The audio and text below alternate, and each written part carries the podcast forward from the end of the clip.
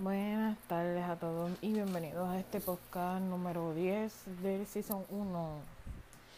Um, ¿Verdad? Yo sé que he estado como que... No les he mencionado, hay un podcast nuevo y nadie lo ha escuchado, pero pues, yo, um, parte de la mierda aquí. Um. Okay. Estoy, pues como quien dice, contenta porque he estado recibiendo críticas buenas, constructivas, bla, bla. Eh, so, poco a poco he estado mejorando, a ver qué galletes quiere. Um, mañana voy a dejar esto cerrado aquí, voy. Porque tengo una ventana que tengo que estar todo el tiempo con la mierda de sacar, meter, sacar, meter, sacar. Pero tengo que hacerlo porque si no, no. Entonces, ok, no sé cómo esto funciona. Ok, so, creo que no me he podido joder. Es que esto está. Es como que no. No funciona. Ay, sí, puedo hacer. No. Yo tengo que buscar una forma.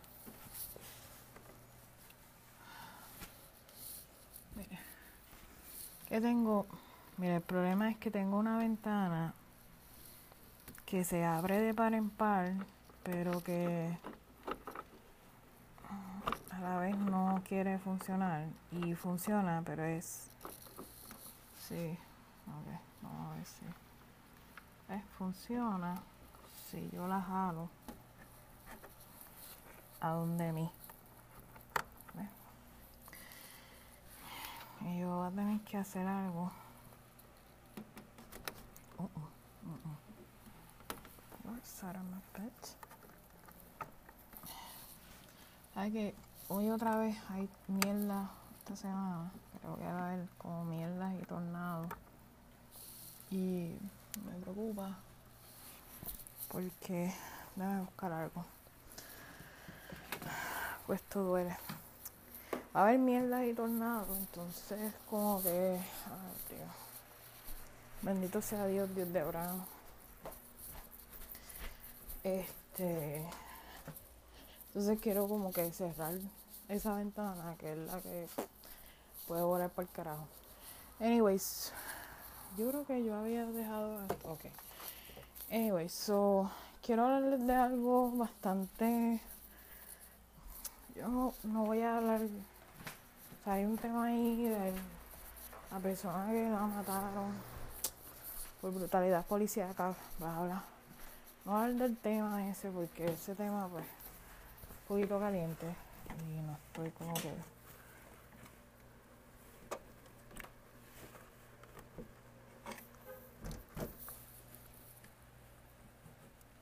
ok. ¿qué carajo se fue? ok. Ya. La mantuve ahí cerrada. Um, y entonces pues voy, a hablar, voy a hablar de otro tema que no quiero. Eh, ese tema no lo voy a tocar. Um.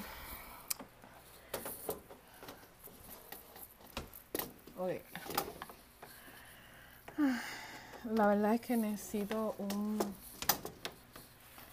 un carpintero que me ayude con esto, porque de otra manera eh, esta mierda del COVID no voy a poder arreglar bien. Okay. Vamos a ver si así. Okay.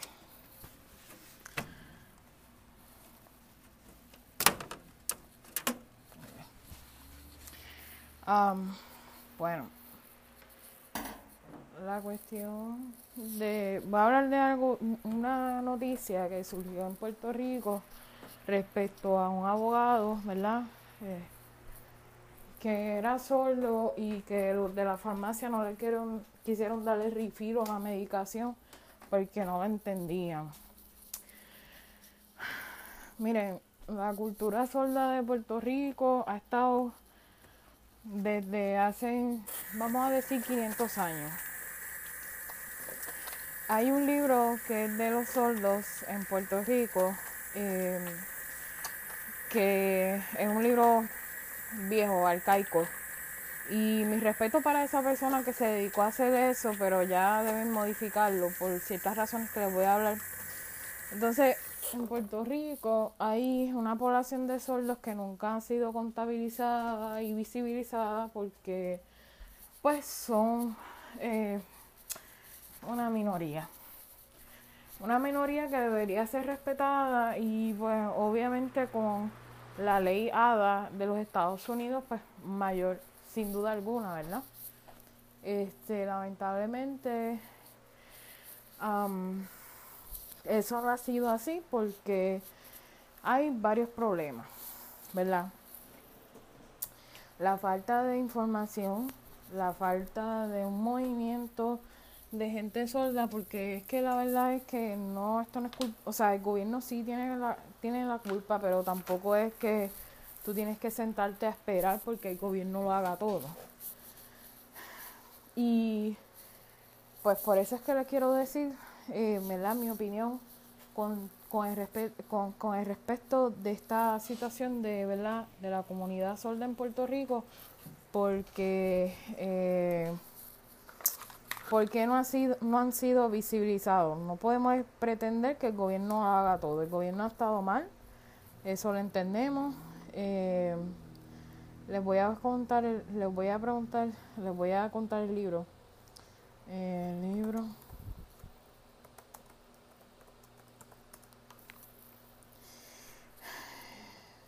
Se llama, el libro se llama Aprende señas conmigo de Luz Mato. Esta señora se dedicó a hacer el, ¿verdad? el libro que es ya arcaico porque ya eso es como que ya está, ese es el que se usa en Puerto Rico, el lenguaje de señas de Puerto Rico, pero ya está eh, sumamente obsoleto porque el problema de Puerto Rico es que solamente hay dos escuelas para niños sordos, que es uno el Colegio San Gabriel y hay otro colegio que hay en Ponce, que los dos colegios son de, de católicos. Y ellos son pues los únicos que, o sea, el que puede, ¿verdad? Puede pagar para que su hijo reciba una educación allí completamente eh, para, para con lenguaje de señas.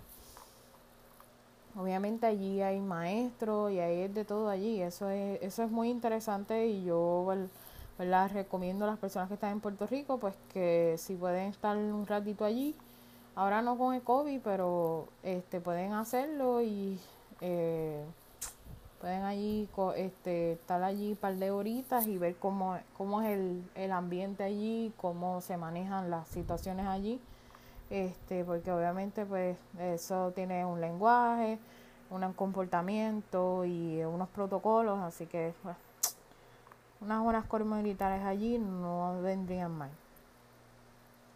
¿Qué pasa? Que eh, está el Colegio San Gabriel y está eh, Colegio para sordos.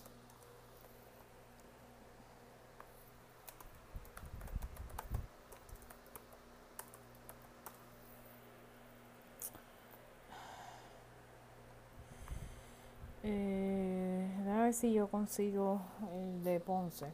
Porque hay uno, ese es en San Juan, eh, Ponce.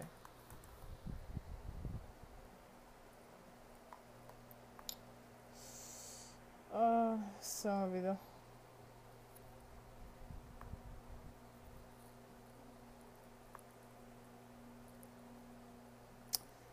Voy a buscarlo por aquí.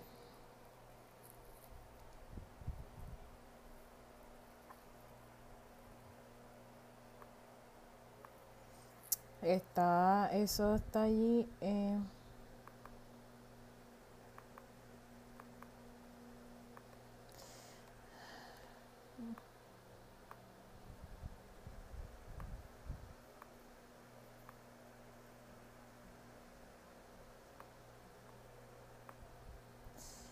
A ver.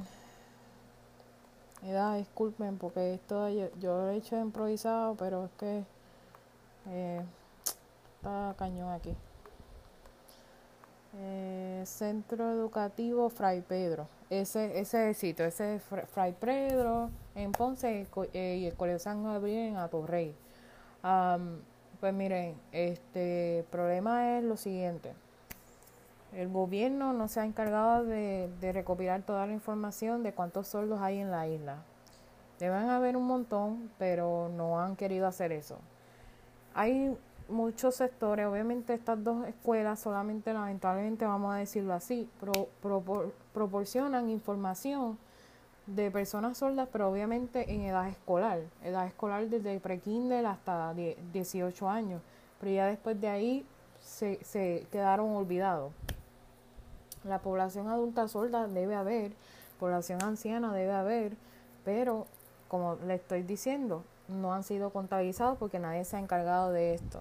Aida Luz Mato creó este libro en los años, eh, creo que 70 u 80, y obviamente ya lo hizo bajo un sacrificio grande de recolectar toda la información, recolectar toda la historia de cómo la comunidad solda surgió en Puerto Rico, cómo fueron los maestros y demás, y obviamente recolectar todo el lenguaje de señas que hay en Puerto Rico. Eh, obviamente esto ha sido, eh, yo le estoy hablando desde de, mi experiencia, yo no soy maestra de educación especial, no soy maestra tampoco, simplemente le estoy hablando de mi experiencia basado en, en lo que yo vi y, y, lo que yo este, adquirí de acuerdo a, a, a las experiencias. A, lo que yo, o sea, esto ha sido en base a mis experiencias. Esto no es que soy maestra, esto no es que soy maestra regular ni maestra de educación especial. Este, mi afiliación o mi interés por aprender lengua de señas es porque mi abuelo fue una persona ciega. Hay una gran diferencia entre ser sordo ciego y sordo ciego. Eh, hay casos de sordo ciego, curiosamente. Puede ser que en Puerto Rico hayan, pero son muy mínimos. Pero en España hay una población muy grande de sordos ciegos y los sordociegos se comunican con la mano. Obviamente el intérprete o la misma persona le está comunicando cosas a través de la mano y hay un código. Obviamente, lengua de señas eh, para la comunidad sorda se comunican con los labios eh, y también hacen los gestos y los símbolos y hay diferentes tipos de lenguaje de señas también. Eh, obviamente, pues mientras más tú adquieres experiencia eh, tú las puedes hacer de una manera más rápida, pero no es aconsejable porque lo más importante es que la otra persona se pueda comunicar y pueda saber qué está haciendo. Obviamente estas personas que aparecen aquí haciendo, ¿verdad? Las señas y signos tienen más experiencia y obviamente pues ya, ya la comunidad sabe, ¿verdad? Pero uno como está de principiante, pues tiene que hacerlo lento. Eh, y pues mi interés se, empezó por allí. Tengo que decir que la Universidad Católica empezó con ese curso, empezó con el curso básico, intermedio, iban a hacer el intermedio y después iban a hacer el avanzado 1 y 2. Pero lamentablemente hay un problema grave y graso. Eh, y quiero que los que están en Puerto Rico, quiero que estén bien pendientes con esto. En Puerto Rico hay clases de lenguaje de señas que son un racket. Vamos a decirlo así. Estas personas quieren inclusión, inclusión, inclusión, inclusión, inclusión, pero hay un racket, racket, racket, racket, racket. Hay muchas compañías y estos dos colegios, eh, tengo que decir que ofrecen las clases, pero no tienen, no hay una certificación. ¿Ok? No hay una certificación puesta para el Departamento de Educación. El departamento, e, esta certificación es bien importante porque esto dicta que los cursos están certificados por el Departamento de Educación y que uno puede ser, entre comillas, no voy a decir intérprete, pero tiene los conocimientos básicos necesarios y puede ayudar a ser intérprete, ¿verdad? Comunitario. En una población donde hay una minoría de sordos y la población es obviamente oyente, los pocos que queríamos aprender se nos obstaculizaba primero porque ninguno de esos cursos está autorizado por el Departamento de Educación. Segundo, no todas las personas que son oyentes tienen 200 o 300 dólares en la mano para un curso. Esto es algo desagradable. Le explico, porque tenemos una población de escasos recursos, incluyéndome a mí, que yo en ese mundo ya estaba, y ¿cómo es que tú, tú quieres aprender lenguaje de señas cuando ya lo, el curso cuesta 200? Y ni hablarle en la católica, porque este curso que me dieron a mí eh, en ese año fue un racket de, de 600 dólares el crédito para seis meses. Este, y les digo un racket porque este, lamentablemente esto, el lenguaje de señas para mí eh, debe ser individualizado y entonces eh, la persona que nos dio faltó mucho y, y, otras cuestiones que no se dieron en detalle. Cuando tú hablas de lenguaje de señas, se, se tiene que hablar de, de, muchas cosas, incluyendo la historia, de cómo se hace, por qué se hace esa seña así. Y eso no nos lo dieron. Ah, y eso dicho por un intérprete. Eh, entonces, pues sentí que esto fue un racket, y, pero lo tengo en mi, en mi, ¿verdad? en mi en transcripción de crédito, pero eso no significa que sea intérprete. Ni que el curso esté certificado, ni por la Middle State, ni por, ni por el, eh, ¿verdad? el Departamento de Educación. Ok estos cursos que están dando por ahí, por eso es que les tengo que decir, tengan mucho cuidado porque es un racket, porque eh, oí de una persona que estuvo interesada en eso, que sí, él tuvo, estuvo en el colegio Fray Pedro y eran 200 dólares y entre eso eran, las clases eran los sábados o, o día en semana y unas clases a las 7 o 8 de la noche y no tenía transportación, o sea, haciéndolo más difícil. Entonces me dijo ese muchacho, no lo hagas porque los 200 son, en realidad son 400 dólares porque los 200 son cubriendo una mitad del libro de Aida Luz Mato y la segunda parte cubriendo el otro libro de Aida Luz Mato. Y ahí se quedó todo. Entonces esto es muy difícil porque eh, un racket que no está certificado por el Departamento de Educación ni, ni lo de las personas sordas ni nada de eso y te tumban el dinero. Eh, obviamente no hay un disclosure que diga que, por ejemplo, en este estado donde yo estoy, el noroeste de Estados Unidos, por lo menos ellos dicen el disclosure, está, está, está certificado, pero eso es para eh, propósitos comunitarios esto no es para que seas intérprete. Entonces, esto es algo, otro, otro cosa difícil porque tengo que decir que para que seas intérprete, desgraciadamente tienes que tener bachillerato en lenguaje de señas completo, tener experiencia, experiencia, experiencia, experiencia, certificación, certificación, certificación, para tú aparecer en la televisión y hacer, ¿verdad? el lenguaje de señas. O sea, hay que hacer un doctorado, perdonando todas las personas que tengan, a personas sordas, alguien que me, que me aclare esto, pero hay que tener un doctorado para hacer lenguaje de señas. Sí, lamentablemente como que yo lo veo así. So, en todo esto, pues eso pues me causó a mí una decepción y prefiero yo hacer autodidacta y no pagar ningún dinero y ir a unas fuentes que hay certificadas que yo pueda aprender desde mi casa. Obviamente, pues con el tiempo uno se va eh, acoplando porque ahora mismo, pues ellos te dicen, tú no le puedes decir sordo mudo, pues está muy bien.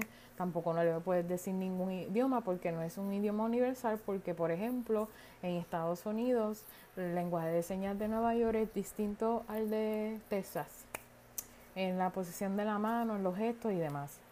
O sea, no hay una conclusión de una unión de a respecto de que realmente es un idioma, pues lamentablemente no es un idioma.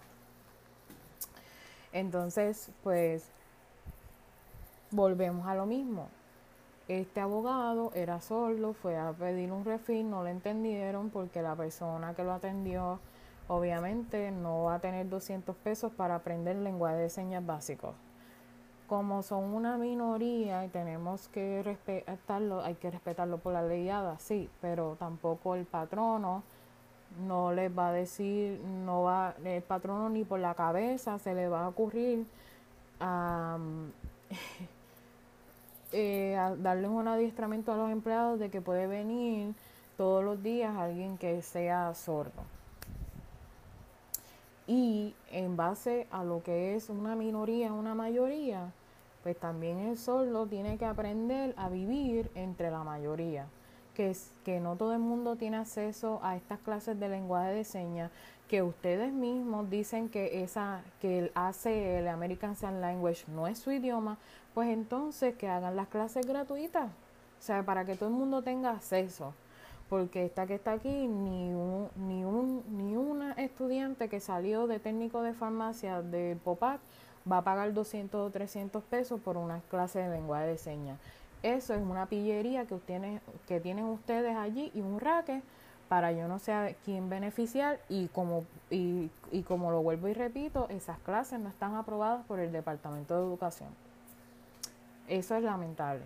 Voy a decir otra cosa al haber una gran mayoría de sordos en Puerto Rico y una minoría que no ha sido contabilizada ni por el gobierno ni por ustedes que se han dado la tarea, porque están que muchos critican el libro de Aidaluz Mato, pero nadie de ustedes que son sordos se ha dedicado a crear un libro de, de los cimientos.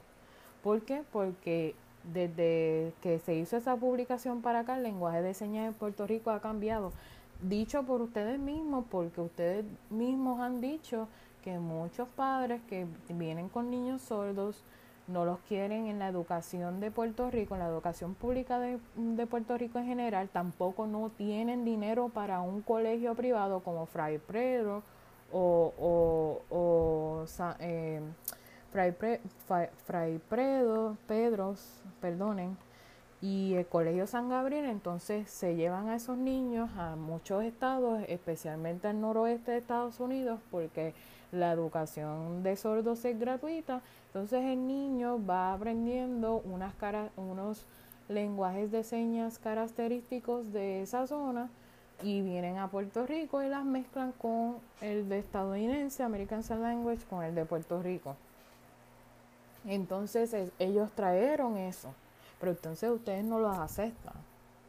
O sea, entonces, ¿en qué quedamos? Entonces, eso es, ya no, no esperen por el gobierno. O sea, ya han habido problemas con lo del huracán María, con esto de, de del, del COVID, qué sé yo. No esperen por el gobierno. O sea, yo les recomiendo que ustedes los sueldos se unan, hagan una base de datos, porque yo creo que allí hay gente muy profesional eh, este, porque yo pienso que los soldos, que eso de que los soldos son brutos, que no, no, no, o sea, hay gente profesional, el problema es que hay una discapacidad, no pueden oír. Y eso se les respeta, pero no esperen por el gobierno, hagan una base de datos y, y ya está, o sea, ya está, se contabiliza, se reúnen, qué ustedes quieren, van, qué van a hacer, qué van a proponer, porque a todas estas Manuel Natal o este de Pipiolo, que es Juan Dalmao, proponiendo que se hagan lenguaje de señas. ¿Cuántos intérpretes hay por milla cuadrada en Puerto Rico? O sea, vamos a decir como 10. ¿Cuántos están certificados para eso? Ellos no van a dejarle el aula de clase en estos dos colegios o hay muchos sordos que se dedican a hacer eh, ¿cómo se llama eso? Este, no voy a decir labor comunitaria, pero se dedican a ser intérpretes bajo servicios profesionales. Ellos no van a salir de eso para enseñarle allí a, a un grupo de 30 que solamente dos van a entender, dos van a recogerle esa, esa bata y los demás lo que se van a burlar de eso y no van a prestar atención. Así que eso está chuba. So, este, eso es lo que tienen que hacer. No estoy de acuerdo con eso. eh, porque es que la, eh, o sea, la, educación en Puerto Rico es una realidad y ahora mismo todos, todos somos millennials y ellos no les va a importar. Eh, mi sueño obviamente era ser intérprete y obviamente hay que tener como un doctorado para eso y es mucho dinero para algo que hay una gran minoría y tú no vas a obtener un beneficio económico. Lo, lo tienes que hacer por amor al arte. Eso es una realidad. Ser intérprete en Puerto Rico, ser intérprete en los Estados Unidos es hacerlo por amor al arte porque estás bregando con una minoría. y ahora mismo hay un documental súper bueno en Vice News hablando de que ellos también, a pesar de todo esto, que no están de acuerdo con que los los papás le estén metiendo implantes coclear porque entonces la cultura del ser sordo y el lenguaje se va a, a, amedrentar, se va a ocultar, se, se va a morir. Bueno, yo tengo mi opinión al respecto, ya que no hay, eh, o sea, no hay una aceptación por la mayoría y el gobierno no va a hacer un carajo. Y yo, si yo tuviera un hijo sordo, lamentablemente al niño le voy a poner implante coclear. Si hay un beneficio con eso, eso le va a ayudar, a pesar de que hay unas investigaciones en contra de eso. El niño sí va a ser educado con sign language, eh, con lengua de señas, pero también el niño va a tener su implante coclear, porque es que el sentido de la audición es importante en todos los aspectos. Así que esa, esa es mi opinión. Yo respeto la opinión de cada uno de ustedes ah, con respecto al implante coclear o no. Usted no va a tomar esa decisión hasta que usted no tenga la experiencia. Así que eh, esa es mi opinión al respecto con los implantes cocleares y no se va a morir. Y el que se muera un lenguaje, se muera una cultura, no es culpa del implante coclear, no es culpa de los creadores del implante coclear, es culpa de mamá y papá que son los que deciden qué le van a hacer, qué, qué van a permitir en su en la vida de ese niño, qué cosas positivas y negativas van a permitir en la vida de ese niño. Así que lamentablemente esa es la que hay. Así que eh, yo después le, porque como esto fue como algo bien improvisado y esto es corto, bueno, te, corto de 27 minutos, este, yo les voy a dar más detalles, pero la gente de Puerto Rico tiene que entender bajarle a dos porque estamos bregando con una mayoría que es comunidad oyente y con una minoría que son sordas, pero no hay un consenso. Y no pueden, lo repito, en el gobierno de Puerto Rico no hay, no va a haber consenso hasta que ustedes se pongan de acuerdo, pongan una base de datos, pongan hechos, hechos y hagan, creen lo suyo, ¿verdad? Creen ese movimiento, no esperen por el gobierno, el gobierno no va a hacer nada. El gobierno va a decir la ley la ley pero la ley hay que tenerle respeto para la vez decir o decir o no voy a decir, pero tú no puedes tampoco pretender, o sea, se te va a dar un acomodo razonable, pero eso no quiere significa que vas a cambiar todo. ¿Me entiendes? Eh, entonces hay que tener cuidado con la ley ADA, porque la ley ADA es como decir, tú me tienes, pero no, eso no es así, no es tú me tienes. Eh, la gente no, no lo puede hacer así, tú sabes, y más con compañías multiniveles que la verdad es que, que la verdad es que no van a cambiar algo por que tú me tienes. O sea, es es una ley, pero tú no puedes obligar a patrono. Así que, eh, y obviamente hay ciertas profesiones que tengo que decirlo que tampoco no van a, no van a permitir a una persona sorda trabajando allí, a menos que, que se pueda entender que ya tenga conocimiento de, de eh, la biolectura o, o, tenga el implante coclear, o sea, hay, hay que ser no hay no se puede minimizarlo a ellos pero tampoco ellos no van a estar en, en toda en, la gama de profesiones que hay para la gran mayoría de oyentes así que los que quieran este yo no quiero crear en controversia ni que me digan ah no falta de respeto qué sé yo les hablo de mi realidad que quedé decepcionada que yo aprenderé lenguaje y he aprendido lenguaje de señas a mi modo, que no voy a pagar por ningún racket de 200, 300 pesos, 600 pesos, no. Ya yo aprendí con esa, así que tengan mucho cuidado. Así que el que Eh, es, es, muy bueno, o sea, espero que alguien consiga por lo menos la facilidad de estudiarlo por internet, aunque no sea de Puerto Rico, porque nadie nadie ha hecho un videíto. Hay, hay compañías que tienen videíto, pero por, eh, pero lamentablemente aquí es un racket. Em, este, pero obviamente tengo que decir que la comunidad sorda también, o sea, descartando todo eso, ellos están abiertos a enseñarte, tú sabes. Antes habían como unas reuniones, unos coffee shops en, en, Starbucks, pero, pero como siempre, por desgracia, siempre era el área metro, yo no tenía carro, so, estaba bien jodida. So, yo te recomiendo eso, tú sabes, yo les puedo dar ciertas páginas, pero por el momento les recomiendo a las personas que quieran estudiar lengua de señas, no lo estudien ni por Fray Pedro, ni por Colegio San Gabriel, ni ninguno de esos raques que hay en Puerto Rico de que aprende señas conmigo. Eh, este, porque también este, hay una, creo que hay un sitio, ¿verdad? Que eh, hay un sitio de, de sordos eh, que es del gobierno, pero obviamente hay que pagar un raque y ellos tampoco no tienen todos los cursos disponibles, so, es bien, o sea, te lo hacen bien difícil. Otra cosa que quiero mencionar muy claro, eh, la gente cacareando, mira que somos excluidos y qué sé yo, vamos a, o sea, hablamos, hablemos de hechos. Uno de los hechos que también tengo que, que mencionar al respecto, que cómo se les respeta a la comunidad sorda, si, por ejemplo, la UPR no hay ningún curso, no hay ningún bachillerato de lenguaje de señas. La única que tenía era el Turabo y ellos mismos lo, lo cerraron porque no había quórum. O sea, prácticamente la población de Puerto Rico oyente no le interesa ni le da la gana de aprender lengua de señas o de ser intérprete, pues puesto a todas estas trabas que hay y obviamente va a hacer esta profesión por eh, amor a la caridad y no vas a tener ninguna compensación, te lo aseguro, al 100%. Así que, pues nada, este, los dejo y me da pena, ¿verdad? decirlo, pero el problema de ser intérprete en los Estados Unidos y en Puerto Rico es que está totalmente dedicado a la enseñanza, al, al magisterio.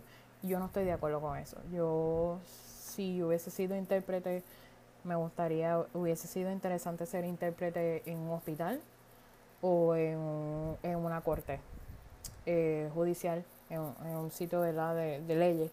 Y lamentablemente, tanto en Puerto Rico como en Estados Unidos, te, te ubican rápidamente como para enseñarle a niños y, a jóvenes. Y ya está. Y yo, pues, no, no me gusta eso.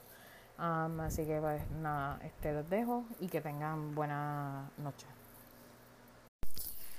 Buenas tardes a todos y bienvenidos a este podcast eh, número 11 del Season 1 del Diario de Desamor.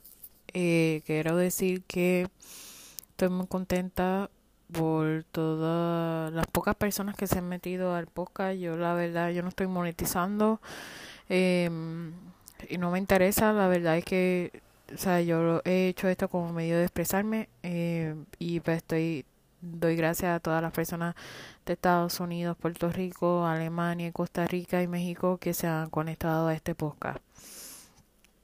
Eh, quiero decirles que, ¿verdad? Perdonen si no he hablado mucho, si no me he hecho como diario podcast, porque después estoy, como quien dice, ya después de esto reorganizando mi vida. Em, y pues he estado pues limpiando y he estado recogiendo y botando cosas que no utilizo y también tengo que decir que también estoy sacando cosas que, que no estoy usando, o sea, um, probable que tenga ropa que donar. Eh, así que estoy haciendo eso porque pues, eh, ustedes saben que acá en los Estados Unidos por lo de COVID como que pararon las donaciones, pararon de aceptar donaciones, pero todo está fluyendo muy bien, así que estoy súper contenta con eso, así que esperemos que todo salga bien. Eh, este, tengo que decirles un par de cositas bien rapidito porque eh, eh, con esto de COVID pues quiero hacerlo, eh, eh, quiero hacerlo de manera concisa, ¿verdad? Con todas estas situaciones que están pasando. Primero, eh, quiero eh, hablarles de que sí, en Puerto Rico están este, gritando por un cargo que se está haciendo en todos los lados. y le llaman el COVID fit. Eh, yo no he sentido ese golpe de COVID, excepto desgraciadamente em, cuando fui a mi dentista me, me caquetaron el COVID fit. El COVID fit se, eh, se hace el código, se puso el código D de dedo 100. Y ustedes lo pueden buscar en el CDT Code este, a los que están en Estados Unidos pueden eh, conseguirlo y ahí te encaquetan cargo por el COVID. Eso no fueron los dentistas, eso fue una excusa barata de la Asociación Dental Americana de encasquetarlo, puesto que ellos supuestamente tienen que hacer un fucking cargo eh, adicional. Este cuando se suponía que eso desde un principio se diera, pero ahora es como que ah, la excusa es que no tenemos los las mierdas de ah, este, las mascarillas, la N95, el cloro y toda esa mierda, así que nos clavaron. Y creo que me cobraron 27 pesos, no estoy segura, pero yo siempre chequeo mi billing porque ustedes saben que es una mierda cabrona.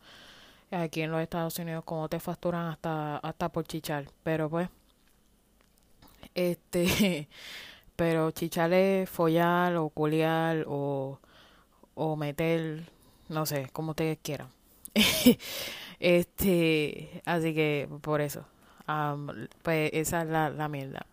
Otra, otra cosa que quiero decir que ya pues por lo menos aquí en la, en la costa este ya está todo, supuestamente estamos en fase amarilla, así que estamos comiendo afuera y, y todo, entonces, y apareció el hand sanitizer por fin, o sea que la gente está como bajando la guardia. Pero eso a mí me, como ciudadana y como persona de bien, yo voy a tomar esto para yo coger y, como dirían por ahí, guardar cositas como si fuera este hormiguita, porque no se sabe si esto vaya a explotar otra vez y nos vamos a joder otra vez. Eh, y no, no en verano, yo siempre pienso que ahora en septiembre cuando venga la influenza y todo eso. Así que hasta vi que están hasta tirando descuentos de las mascarillas, así que estamos estamos estamos mejorando en eso. Están tirando a precio a precio pescado bombado barato. So, este, pero me imagino que son fake eh, mascarillas. pero nada, lo más prudente es cuidarse. Así que yo pues pues me sigo cuidando, estoy aquí en casa. Perdonen si tengo esto, eh, muy probable sea alergia. Eh, sí, fui a Old Navy. Men, Old Navy es una tienda, a mí no me gusta. Yo siempre compro en Old Navy una vez al año. Eh, Old Navy es una tienda que es como para mujeres, hombres, niños. Es como que muy, muy, a mí no me gusta. Pues la tela, si ustedes se dan cuenta, cuando van a un Navy, es em, las telas son baratas, las telas son y vienen de países tercermundistas como Vietnam, Bangladesh. Yo no compro ahí más que una vez al año porque me gusta siempre estar con mis suétercitos rojos que dice Land of Free 2020, que es del 4 de julio. Y eso ya es una tradición, ya llevo así desde 2014, tengo todas las camisas. Y fui allí por primera vez, me sentí como que humana. Y pues nada, la fila circuló súper brutal y obviamente pues si las cajeras están eh, o busy, pues tienen una tipa que está por, por, por tarjeta haciendo transacciones y eso me encantó. Facilitó mi proceso, aunque yo estaba como con una perse, obviamente cuando llegué aquí la ver el suéter y lo tendí, así que ah, eso es lo que estoy haciendo. Yo siempre lo hacía, pero ahora es como que con meritorio.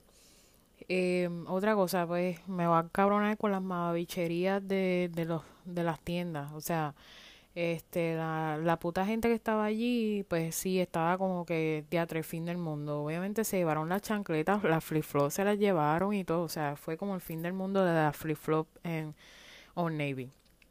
Pero la mamabichería más grande es que toda esta gente que estaba haciendo fila, que estaban esperando por una puta cajera, es porque tenían los fucking cupones de hace 500 años. Miren, puñeta.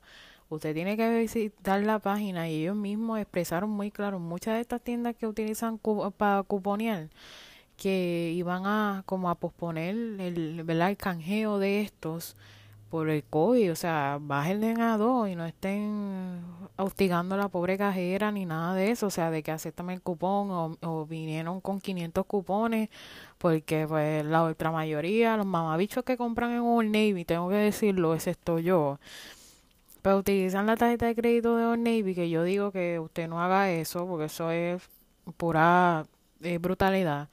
Este, y obviamente pues eh, se pasan canjeando puntos cuando hacen compras online o cuando utilizan la tarjeta de crédito, a veces te dan como 10 pesos o lo que sea. Pero ahora mismo hay como un boom de todas las tiendas porque la cuestión es que están sacando toda la ropa que ya la gente eh, no va a usar para poner la ropa de verano, pues están, tan atrasados y, uh, y la, la, mercancía sigue llegando.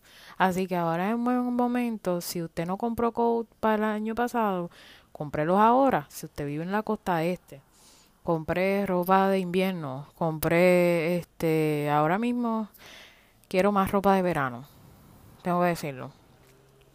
Quiero más maones, quiero más suéter, quiero ropa que yo pueda salir con ella, que sea deportiva, pues hágalo, hágalo, cómprelo. Compré zapatos, ahora mismo tenis, necesito tenis, tengo que comprarlo.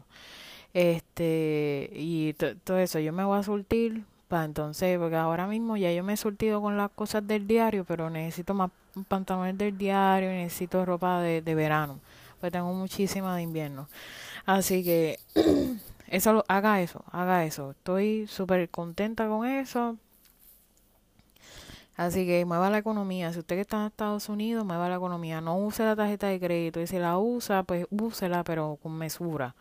Pero no es para que usted vaya loco, pam, pam, pam, a gastar. Y después no tenga con qué pagar. Así que vamos a mover la economía. Vamos a reactivar la economía de Estados Unidos que la necesita. Porque esto de estar sentado rascándose el ombligo, eso no va para mí. Y eso a mí no me gusta. Y eso tampoco no es bueno. O sea, ya obviamente se van a joder mucho porque ya si no acumularon mucho de desempleo, obviamente los créditos se van a ir y se van a tener que mamar a buscarse un trabajo, porque los 600 pesos tampoco no van a ser tampoco para siempre, así que que a reactivar la economía. Otra cosa, estoy bien contenta porque supuestamente la medalla llegó a la costa este.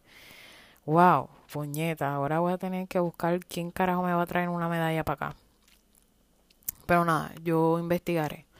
Este, em, pero nada, yo soy bien fanática de Weiser así que Weiser conmigo forever. Aunque ordené una Celebrator, que es una de mis cervezas favoritas, que la probé por primera vez en Tasca Gao.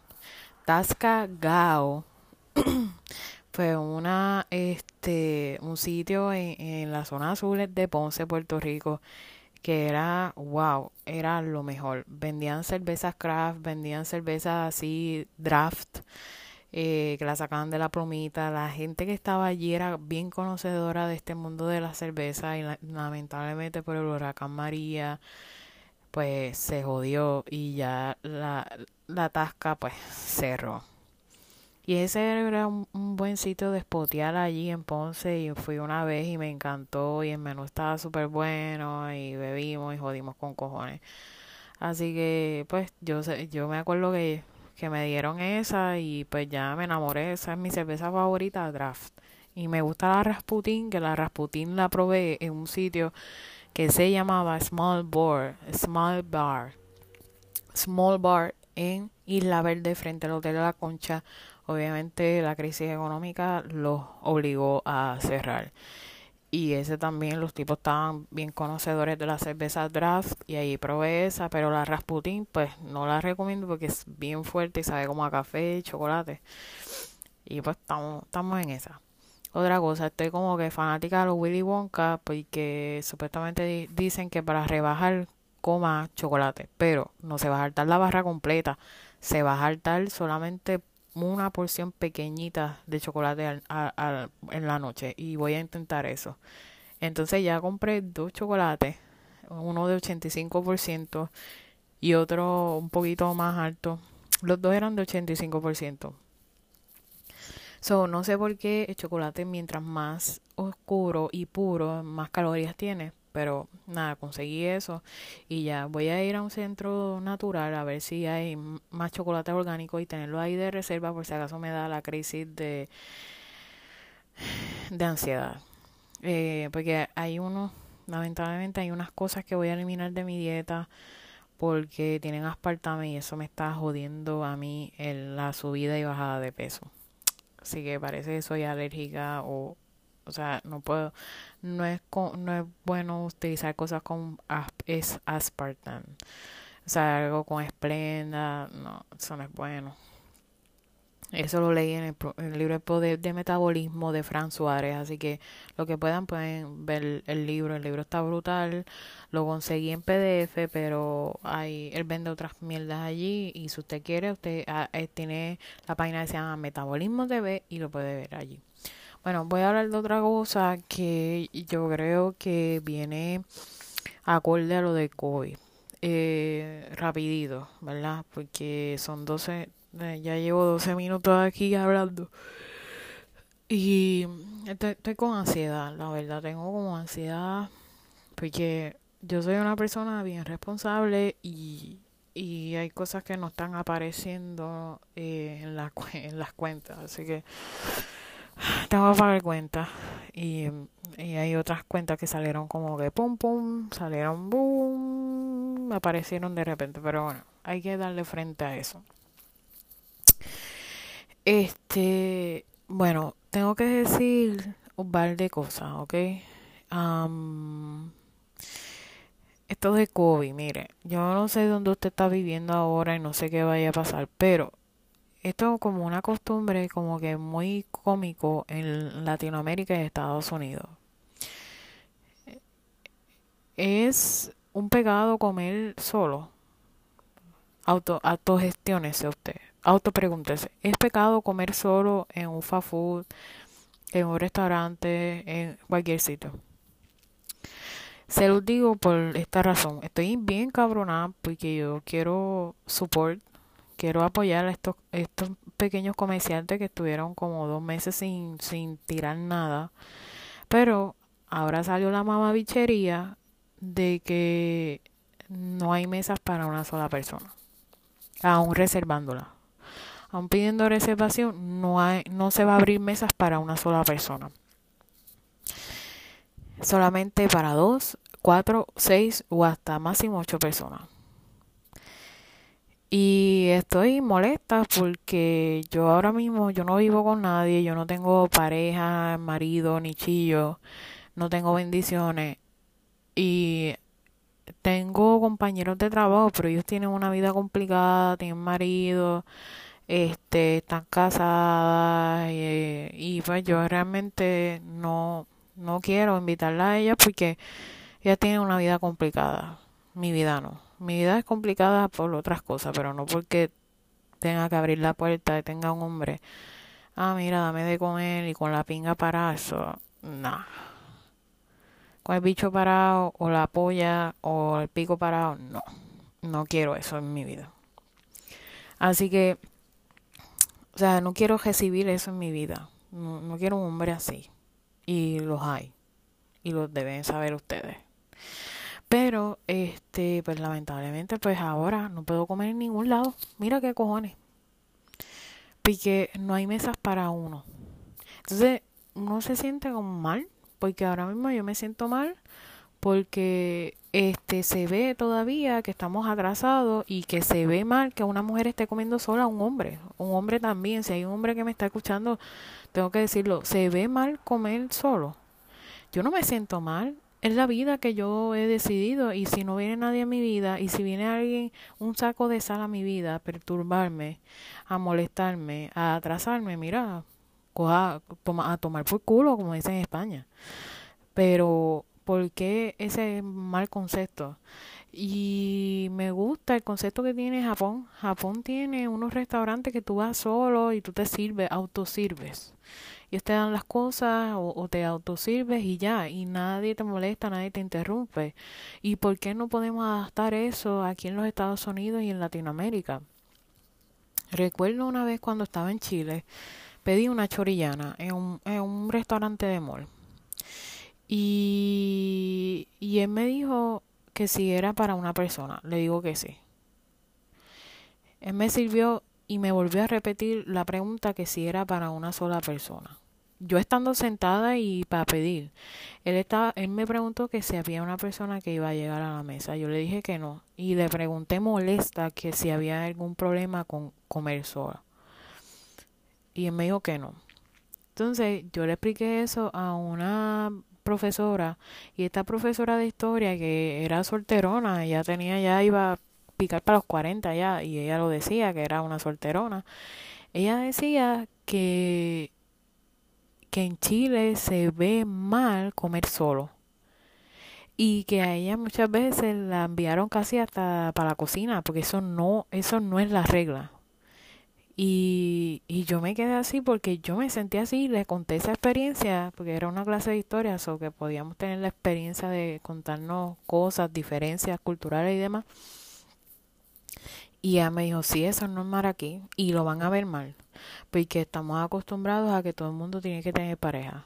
Estamos acostumbrados a la, a, a la, al patriarcado y pues eh, es como que no es normal que una mujer esté comiendo sola, no es normal que un hombre esté comiendo solo, porque es como una persona normal, no sociable, farifo, farifa.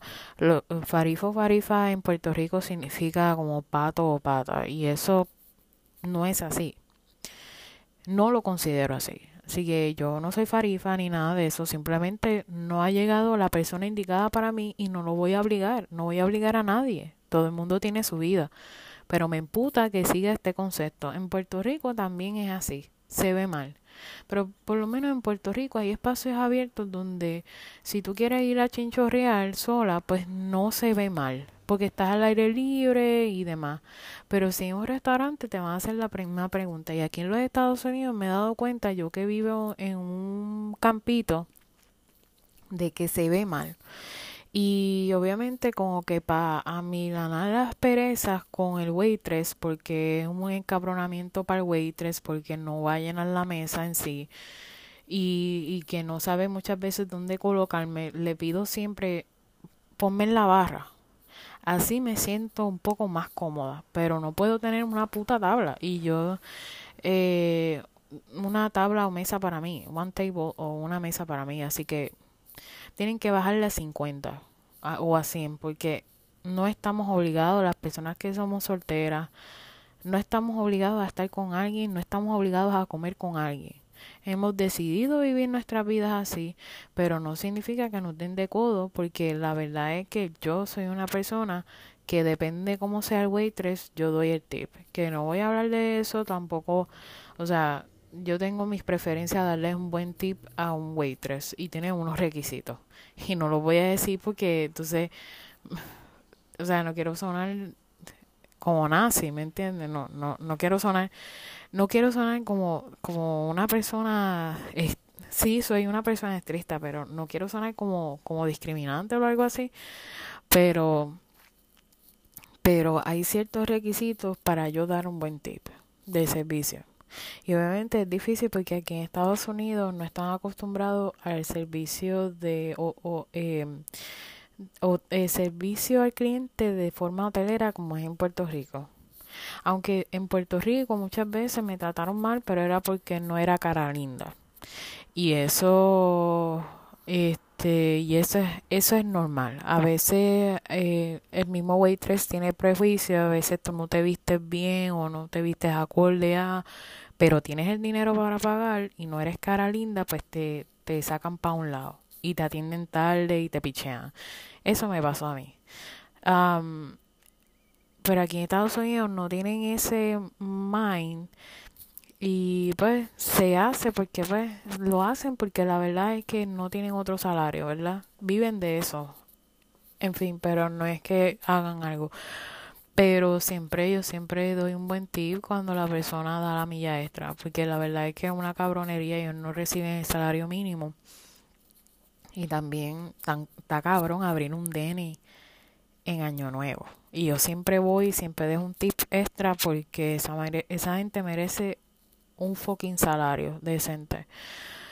Pero pues nada, eso es la decisión que ellos tomaron y ellos parece que les gusta eso o lo están haciendo para resolver sus vidas, pero hay que tratar a esa gente con decencia. Pero los que son mamabichos, que te tratan mal, que te pichean y todo eso, no les den ningún fucking tip. Pero anyways, eh, pues sí, me he dado cuenta de eso acá y te tiran en la barra y no te atienden y qué sé yo, así que yo prefiero ir a la barra, enseñar mi ID y aunque en esa noche no quiera beber porque tengo que ir a mi casa y yo no quiero ningún problema con la policía, pido barra, pero ahora mismo las, las barras no van a abrir hasta que sea yo creo que un 50% más. Así que pues, esta mamada de Estados Unidos tiene que cambiar el concepto de que no tenemos por qué comer junto con otra persona. Así que, ni modo. Bueno, nada, los dejo. Este.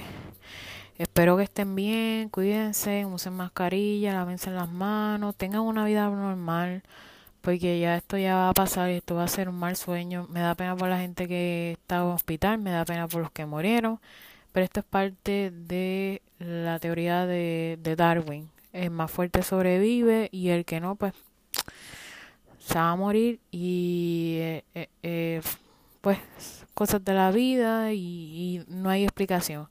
Así que, pero Estados Unidos no se va a quedar así este con, con esta bofetea. Así que vamos a ver si es que no es que están planeando una tercera guerra mundial. tal vez están esperando mi comentario con lo del señor Floyd que murió por eso como yo, o sea, yo puse, posté en mi Facebook, la única opinión que tengo es que ah, están hablando de este, de este señor, pero la realidad es que han cometido brutalidad policíaca con puertorriqueños y nadie ha dicho nada, nadie los ha defendido.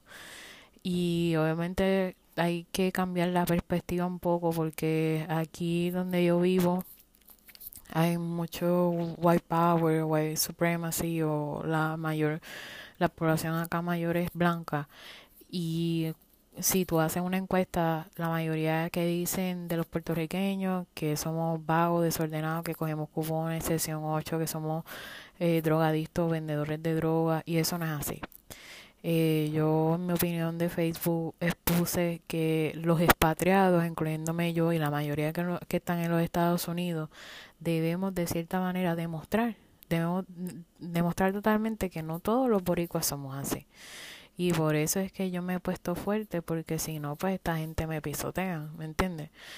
Y por eso es que eh, yo me defiendo yo como persona. Me defiendo, pero, pero sí, esto pasa y esto va a pasar porque esto es, no es el gobierno, no es, esto es la manera en cómo los padres han criado a los hijos y cuando tú vives un prejuicio, o sea, vienes de familia racista y vives con mucho prejuicio, pues ya tú generalizas y, y yo creo que ya después de un cierto tiempo, ya después de que hayas pasado la experiencia en la escuela, hayas ido a la universidad, a un campo de laboral, creo que tu mindset debe cambiar porque no todos son iguales y tú conoces personas de distintas razas, culturas. Eh, pero esto es difícil. Esto, yo, esto no es culpa del gobierno, esto es culpa de los padres. Los padres son los fundamentales en ese microsistema de ese niño para que cuando llegue el macrosistema ahí pueda formarse lo que es el carácter y los pensamientos de un ser humano y pues en el desarrollo en la clase de desarrollo humano eh, psicosocial eh, pueden entender lo que es el macro y microsistema. Lo pueden buscar por Facebook, lo pueden buscar por, por Wikipedia de qué yo le estoy realmente hablando, pero en términos psicológicos. Así que esa es mi opinión a, acorde de, de, este señor que falleció lamentablemente, que no va a ser el primero y el único porque esto, pues esto, esto está regado por todo Estados Unidos y además mm, dejemos de hablar la que, que en Puerto Rico hay bastante racismo, muchas veces a mí me discriminaron, muchas veces me bullearon por mi físico. Y, y quién permitía eso, el macrosistema del maestro, del trabajo social, que lo que decía era no, no, no le hagas caso. Así se perpetúa el discrimen y, y el racismo y, y toda y el bullying con personas que se supone que sepan que eso está mal y orienten y se muevan de aquí para allá, lo permitan, con un no hagas caso. Y en Puerto Rico hay discrimen, en Puerto Rico hay racismo, en Puerto Rico la gente se burla de, de ti por cualquier cosa. Eso es normal en Puerto Rico, lo tengo que decir que yo lo sufrí y, y más que tenemos figuras públicas como el Moluco, como eh, este Rocky de aquí, toda esa gente que ellos prácticamente se burlan de todo el mundo y se burlan de la gente. Tenemos a Alexis Zagara. Pues lo, lo van a hacer, lo van a hacer y eso es como que común en nuestra cultura, desgraciadamente. Y ni hablar, ni, ni les voy a hablar de Chile, y sin ofender, ¿verdad? Eh, todo, o sea, y en México hay mucho racismo, no quieren a los indígenas y les tienen nombres y tienen hasta un personaje, Chupitos, y tienen a, otro personaje, Inda María, eh, Chavo del Ocho, todas esas cosas, o sea, perpetuando el sistema este de racismo, discriminación. Y no te voy a hablar de Chile porque en Chile todos se ponen blancos en el censo, pero hay muchos, o sea, hay muchos descendientes indígenas y tú los ves, las caras, o sea, este, tú, ves que la mayoría son indígenas o descendientes indígenas porque es, es algo curioso porque toda la gente que es indígena en Chile o tienen verdad rasgo y color viven afuera de las regiones, eh, viven en regiones, no viven en Santiago metropolitano y si viven, viven a las afueras de Santiago, o sea, la misma gente los echó para un lado. Em, pero son gente amable, gente dulce, gente decente, gente que, te, que te dice cómo es la cultura.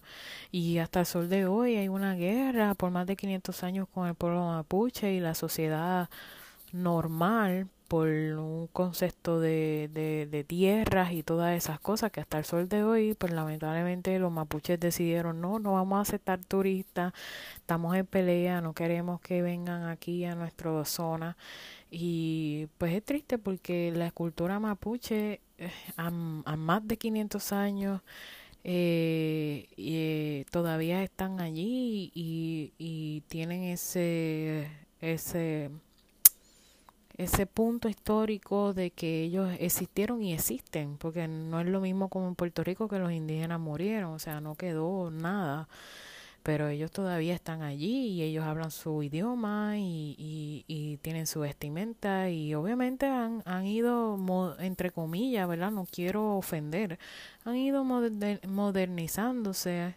y se han movido a las ciudades y están estudiando en los colegios, en las universidades técnicas, están estudiando en la universidad pública, están estudiando también en la universidad privada porque el gobierno ha permitido de cierta manera abrir espacios para que esta gente reciban esos derechos que se supone que como todo ser humano tenga, derecho a educación, derecho a salud, derecho eh, a un trabajo digno, eh, derecho a una vivienda, eh, derecho a recreación y, y son cosas que, ¿verdad?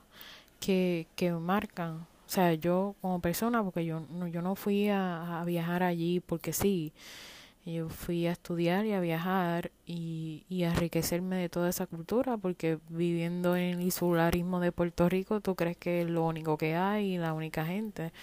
Así que eso Dios me ayudó a tener ventaja y a traer todas esas cosas para mí y también decírselas a otros, ¿verdad? Así que, pues nada, esa es mi opinión a, cuenta de, a, acorde a eso y, y bueno, y si alguien se ofende, pues ni modo, pues, cosas de la vida y cada cual tiene su opinión y no voy a seguir hablando de esto porque estamos, estamos en, en, en los tiempos de que si tú no estás de acuerdo con una opinión central, pues la gente está changuita, la gente está sensible y pues, pues ni modo, pues. O sea, esa es mi opinión acorde a lo que yo he vivido. Así que nadie me puede decir ahora, ah, no, que eso está mal, que es esto, que lo otro, o sea, y este punto bien claro lo voy a decir porque esto pasó en todas las colonias y en todos estos eh, pueblos y ciudades y, y países de, de, de, eh, del, del nuevo mundo, ¿verdad? Que comprende Norteamérica, Centroamérica y Suramérica. Los negros no llegaron porque sí. O sea, vamos a, vamos a empezar de eso, claro. Los negros no llegaron porque sí. Hay estudios y hay, o sea, base científica y documentación que los negros los mismos negros vendieron a los negros porque se hacían peleas entre tribus y porque obviamente habían saqueos y demás y, eh, y no había dinero y estos los vendían a los barcos negreros.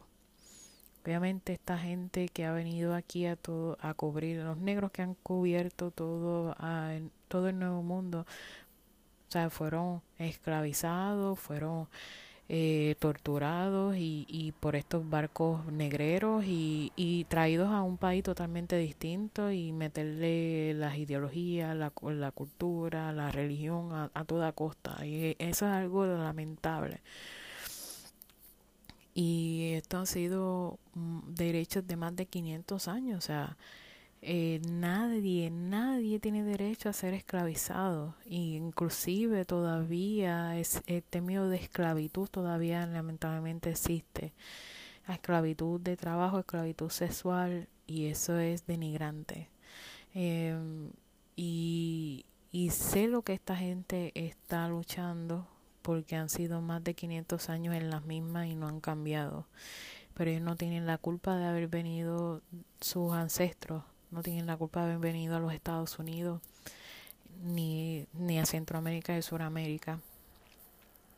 Fueron obligados, fueron torturados y todavía siguen renegados por, por la cuestión del color, por la manera de comportarse, etcétera, etcétera. No todos los negros son malos, eh, no todos los negros son irrespetuosos, etcétera, etcétera. Hay negros buenos, hay negros que han estudiado, hay negros profesionales, hay negros respetuosos. Yo he conocido un par de ellos. Eh, y eso no quita que tú los desprecies por eso. Eh, y es lo único que tengo que decir respecto de esta situación. Eh, pero no puedes tú venir ahí de cabrón y joderle la economía a otro porque ahora mismo dañaron muchas empresas de, de verdad small business. Las jodieron y ahora no tienen ahora con qué comer. Y eso sí que es doloroso. Y ahora mismo muchas tiendas comerciales que empleaban a, emplean a gente verdad negra ahora ahora imagínate Ahora, no tienen, ahora no tienen dónde virar. Porque ahora no tienen dónde virar porque ya no hay tiendas. ¿Me entiendes? Ahora no hay tiendas. Y esta gente que está desempleada porque las tiendas las saquearon, todas estas tiendas, eh, TJ Maxx, etcétera, etcétera, Target, todo lo que sea, no pueden esa gente que son cajeros, que son el merchandise, supervisor, todo eso, no los pueden tirar, aunque sea al, al word, de warehouse distribution, porque tal vez les queda súper lejos y porque también tienen la gente allí que están previo trabajando allí. O sea, vamos a ser conscientes, los small business, por lo menos aquí, ¿cuánto dieron? 2.500, ¿a qué da eso? Una puñeta, eso no da para nada. Para los tres meses que se cerró esto. Así que vamos a ser conscientes de nuestros actos, porque es que eh, los derechos empiezan por donde terminan los míos. Pues nada, que tengan buenas noches. Focas.